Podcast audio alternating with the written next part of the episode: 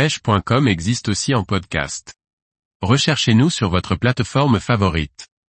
Pêche du silure, le montage ligne flottante et le montage décollé. Par Olivier Lalouf. Le vif est l'un des moyens qui permet de piquer de très gros silures facilement. Le silure succombe assez facilement à un beau carpeau qui se promène devant son nez sur un montage à ligne flottante ou bien décollé. Le silure est un carnassier fantastique au niveau du comportement, mais aussi pour sa pêche, qui est sans contexte, la plus musclée que l'on peut trouver dans nos eaux. Au niveau des montages, pas question de faire des nœuds bricolés.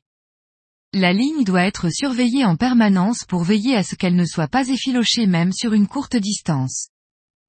On remarquera que l'armement est bien spécifique et qu'il est préférable de choisir d'emblée des hameçons étudiés pour ce poisson. Si vous avez un doute pour la taille, ne bataillez pas et prenez-les toujours plus gros que trop petits. Le silure a un grand four et il est assez courant qu'il gobe sa prise d'un seul coup. En fonction des milieux, courants, lacs, il est bon de choisir un montage fonctionnel et précis. Si l'on est dans un fort courant par exemple et que la hauteur d'eau est importante, il est quasiment impossible de présenter un vif avec un flotteur coulissant.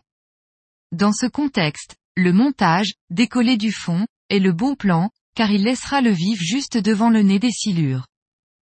Dans la même logique, un montage simple coulissant avec un flotteur de 250 grammes ou une bouée gonflable est un bon choix pour les postes classiques, et même pour les zones où l'on sait que précisément il y a des poissons. Un sondeur permet de placer sa ligne précisément et de chatouiller les moustaches de notre prédateur. Un moyen simple et efficace d'aller taquiner notre silure pour partager un grand moment de combat.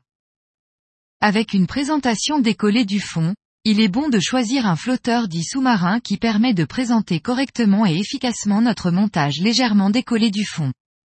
On peut aussi choisir un flotteur équipé de billes internes qui, dès que le vif gigote, met les silures en alerte. Il est également possible de passer l'un de ces flotteurs équipés d'une source odorante qui assure d'embaumer tout le coin. Le silure est réceptif aux sons et aux odeurs, autant en profiter. Le matériel nécessaire pour le montage ligne flottante est simple. Une tresse de 50 kg pour le corps de ligne, des plombs percés, des perles souples, un flotteur adéquat, un stop flotteur, et un émerillon. Le bas de ligne doit être facilement interchangeable, car il n'est pas rare que le vif soit plus gros qu'un autre et qu'il faille changer de taille d'hameçon et de longueur de tresse d'armement. Pensez également à employer des hameçons adéquats, car le silure est un adversaire sacrément puissant. Pour ce montage, commencez par glisser deux stops flotteurs sur la ligne. Ils circulent parfaitement si le fil est humide. Placez deux perles souples, qui ont un rôle de butée entre le flotteur et les arrêtoirs. Glissez le flotteur sur la ligne mère, qui en général est une tresse de 50 kg. Ensuite, vient la plombée, composée d'une ou plusieurs olives percées. Le grammage est en fonction de la portance du flotteur. Je vous recommande de garder un peu de marge question leste si vous placez un vif un peu gros et qui gigote beaucoup, car il risque de faire plonger votre ligne très facilement. Pensez à placer ensuite sur cette ligne une perle souple qui joue le rôle de butée entre le lest et le nœud de l'émerillon. Vient le moment de fermer cette partie du montage avec un nœud palomar que l'on noue à un émerillon d'une résistance de 80 kg. Il reste à ajuster le bas de ligne qui est constitué traditionnellement d'un brin de tresse sombre de 70 kg.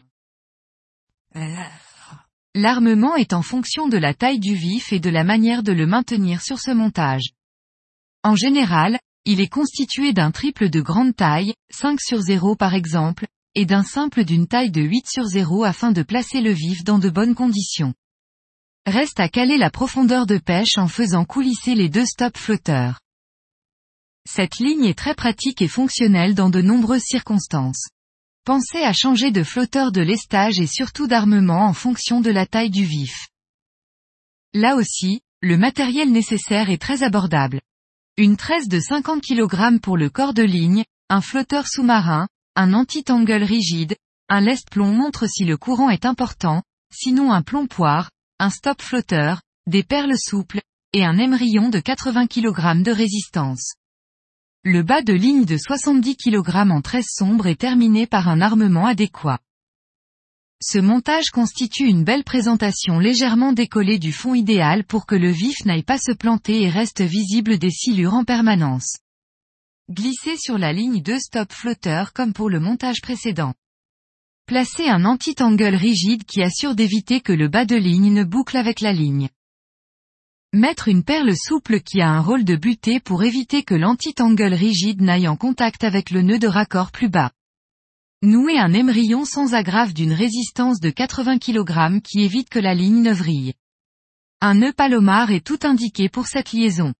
Ajoutez un bas de ligne de 1 m en 13 sombre de 70 kg que l'on raccordera comme précédemment à l'émerillon.